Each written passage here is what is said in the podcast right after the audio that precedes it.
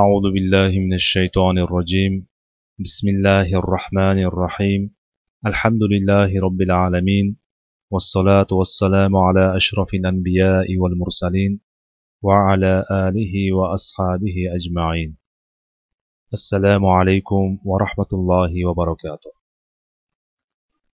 o'tgan darsimizda usmon roziyallohu anhuning davrlari u kishining nasabi musulmon bo'lishi va unga xilofatning bay'at qilinishi haqida gaplashgan edik. Usmon roziyallohu anhu davrida fathlarning kengayishi. Usmon roziyallohu anhu ikkala xalifa. Abu bakr va umar ibn xattob roziyallohu anhularning davrida afrika va osiyoda musulmonlar amalga oshirishgan fath zanjirlarini davom ettirdi. Ikkala buyuk xalifalar davrida yo'liga tushib olgan kuchli oqim zaiflashmasdan va susaymasdan o'sha quvvati bilan yurib davom etdi. Hatto fors va rum usmon roziyallohu anhu davrida davlatlarining qoldiqlarini parchalanayotganini o'z ko'zlari bilan ko'rishdi. Islom bayrog'i afrikaning shimolida va g'arbiy osiyodagi katta mintaqada hilpiray boshladi. Musulmonlar o'z sultonligini o'rta yer dengizidagi qabris oroligacha kengaytirishdi. Va unga muoviya ibn abi sufyon boshchiligida hujum qilishdi. Bu dengizdagi birinchi jihod bo'lib uboda ibn somit roziyallohu anhuning ayoli ummu haromdan sahih hadisda rivoyat qilinganidek rasululloh sollallohu alayhi vasallam bergan xabarining tasdig'i bo'ldi. Bu voqea haqida inshaalloh muoviya roziyallohu anhuning tarjimai holida to'xtalib o'tamiz. Usmon roziyallohu anhu davrida amalga oshirilgan fathlarning mashhurlaridan armaniston fathi xuroson fathi qibris tarobulus va afrika. Hozirgi kundagi tunisning fathi.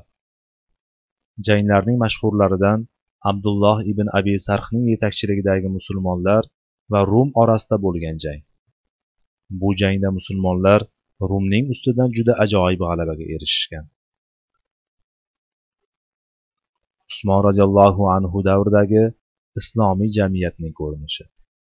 Usmon roziyallohu anhuning davri behisob boylik to'kin sochinlik va yaxshilik davri bo'lgan. Mol dunyo fath va boshqa manbalardan islom davlati xazinasi oqib kelar edi. Tinchlik va xotirjamlik yoyilgan edi. Musulmon kishi sharqda o'rta osiyodan tortib to tunisgacha cho'zilgan islom olamida soxta chegara va markazlarga duch kelmasdan tinchlik xotirjamlik bilan xohlaganicha yurishi mumkin edi. Buxoriy sanadi bilan hasanul basriydan rivoyat qilib aytadi. Usmon roziyallohu anhu davrini undan o'ch olishlariga qaramasdan shunday holatda topdim. Insonlarga unda ular yaxshilikni bilishmagan kunlari kamdan kam kelardi. Ularga ey mo'minlar jamoasi hadyalarga kelinglar deyilardi ular hadyalarni to'liq olishar edi. So'ng ularga aytilardi oziq ovqatlarga kelinglar. Uni ham to'liq olishardi. So'ngra ularga yog' asalga kelinglar deyilardi hadyalar berib turilardi rizqlar mo'l ko'l edi dushmanlar qo'rqardi. Insonlarning orasi yaxshi edi yaxshilik g'olib edi. Bir mo'min boshqa bir mo'mindan qo'rqmasdi. Kimga yo'liqsa u birodari edi. Ammo ba'zi johil g'arazgo'y kimsalarning usmon roziyallohu anhuga qilgan tuhmatlari hamda u kishining yoshi o'tib qolganligi tufayli zaifligi va qarindosh urug'lariga bo'lishib ulardan layoqatsizlarga hokimiyat ishlarini topshirib qo'ygani yoki sahobalarning maishatga berilgani qasrlar qurib dunyoga mukkasidan ketishlari kambag'allarning ularga nisbatangina adovatini qo'zg'ab qo'ygan deb tarqatgan uydirmalariga kelsak bu g'irt yolg'on bo'lib qalblarida rasululloh sollallohu alayhi vasallamning sahobalariga nisbatangina adovati g'arazi borligini ko'rsatib turadi. Bu kabi so'zlar faqatgina sharqshunos nasoro yahud va sahobalarni haqoratlaydigan rofizalarning kasal qalblaridagi yuqumli shubhalardandir. Fitna haqida qisqacha ma'lumot va yahudiy abdulloh ibn sabaning undagi roli. Fitnadan maqsad islom dushmanlari mo'minlar amiri usmon roziyallohu anhuning xalifaligining oxirlarida qo'zg'agan tartibsizlik va beqarorlikdir. Bu o'z navbatida xalifa usmon roziyallohu anhuning shahid bo'lishiga keyinchalik esa ali bilan muoviya o'rtasida kelishmovchiliklarning yuzaga chiqishiga olib keldi. Bundan dushmanlar o'zlarining makr hiylalari va iflosliklari yo'lida foydalanib qolishdi. Oqibatda ular o'rtasida jang bo'ldi. Bu kelishmovchilik ikkala tomonning ham allohning yuzini istagan holda xolis ishtihodi bilan bo'ldi. Yahud nasoro majus va munofiqlardan iborat bu dushmanlar amirul mo'minin umar ibn xattob roziyallohu anhuning o'limini fitna beqarorlik va musulmonlar orasida urushni keltirib chiqarish uchun rejalashtirgan edi. Lekin alloh taolo ularning rejalariyu makr hiylalarini barbod qildi. Biz bu kitobimizning muqaddimasida aytib o'tgan edikki rasulullohning sahobalarini oldidagi bizning burchimiz ularni yaxshi ko'rish qadrini bilish ular haqida ham ishlari haqida ham yaxshi gumonda bo'lish. Ahli sunna val jamoaning fitnadan tutgan o'rni. Shuning uchun ahli sunna val jamoa ulamolari bu fitna haqida gapni yoqtirishmagan. Bundan bir foydani ham ko'rishmagan. Balki ularning son sanog'i yo'q yaxshiliklarini ko'rsatish va ularni haqqiga duo qilish lozim bo'ladi. Shayxul islom ibn taymiya aytadi sahobalar orasida sodir bo'lgan narsalardan tiyilish ahli sunna va jamoa yo'lidandir.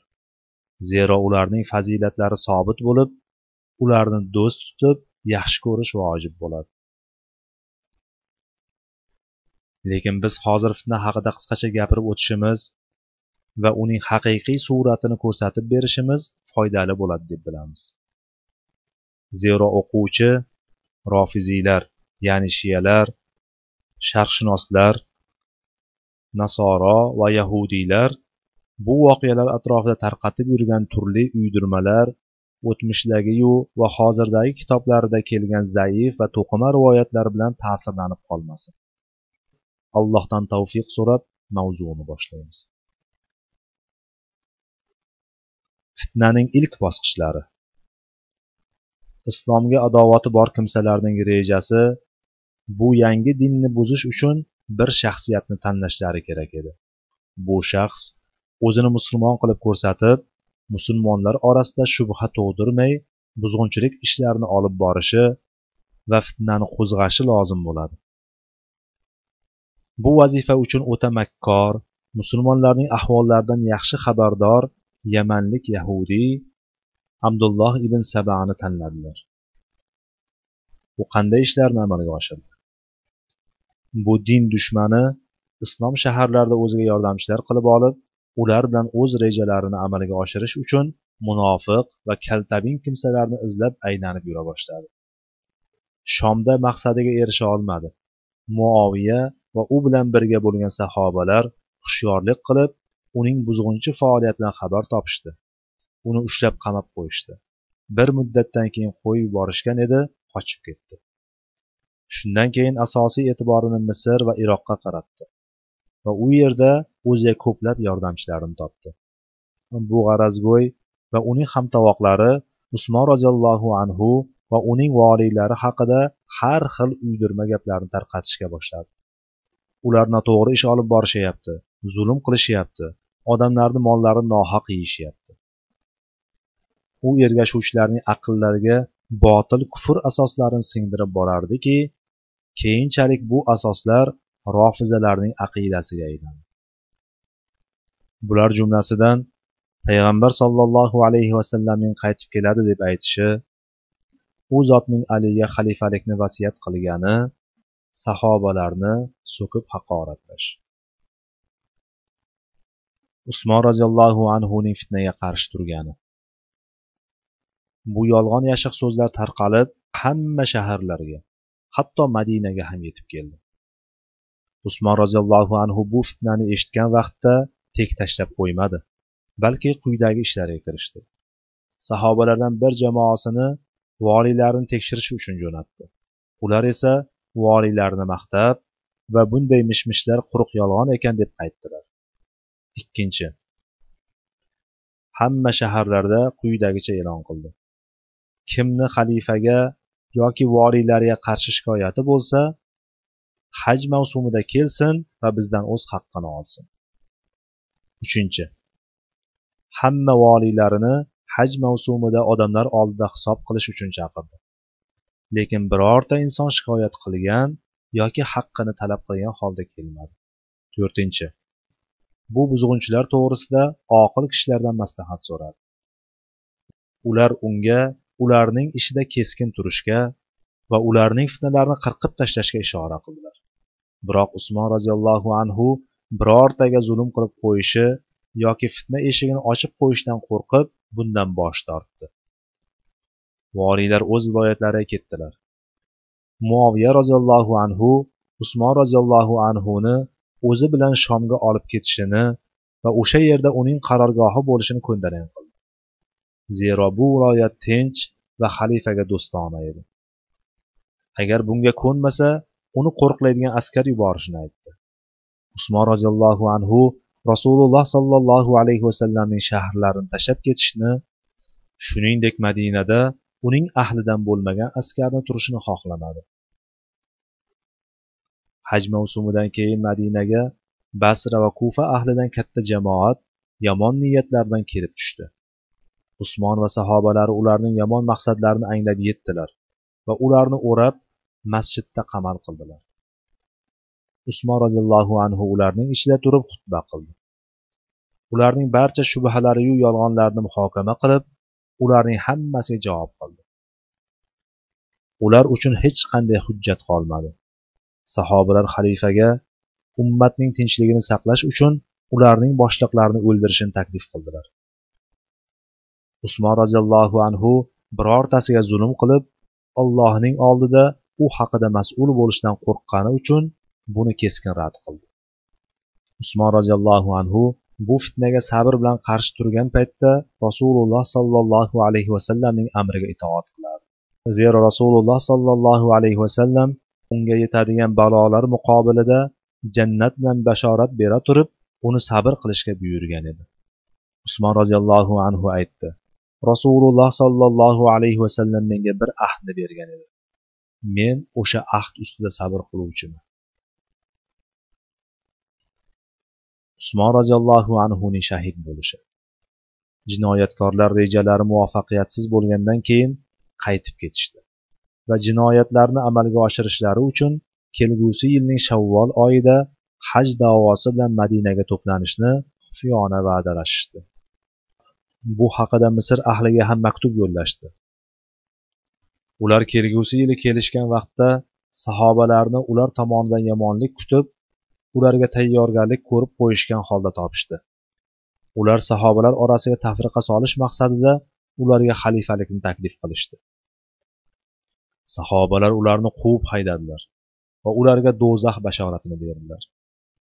Jinoyatkorlar o'zlarini shaharlariga qaytib ketayotganday ko'rsatishdi. Sahobalar xotirjam bo'lib qolishdi. Ular esa kechasida qaytib kelishib madinani bosib olishdi va usmon roziyallohu anhuning hovlisini qamal qilishdi. Ali hasan va husaynni yubordi. Zubayr o'g'li abdullohni yubordi. Shunda sahobalardan bir nechtalari o'z o'g'illarini odamlarni usmon roziyallohu anhuning hovlisiga kirishdan qaytarishlari uchun jo'natdi. Ulardan ko'pchiligi jarohatlandi. Jarohatlanganlar orasida hasan roziyallohu anhu ham bor edi. Usmon roziyallohu anhu sahobalarni yo'q bo'lib ketishlaridan qo'rqqani uchun jang qilishdan qaytardi.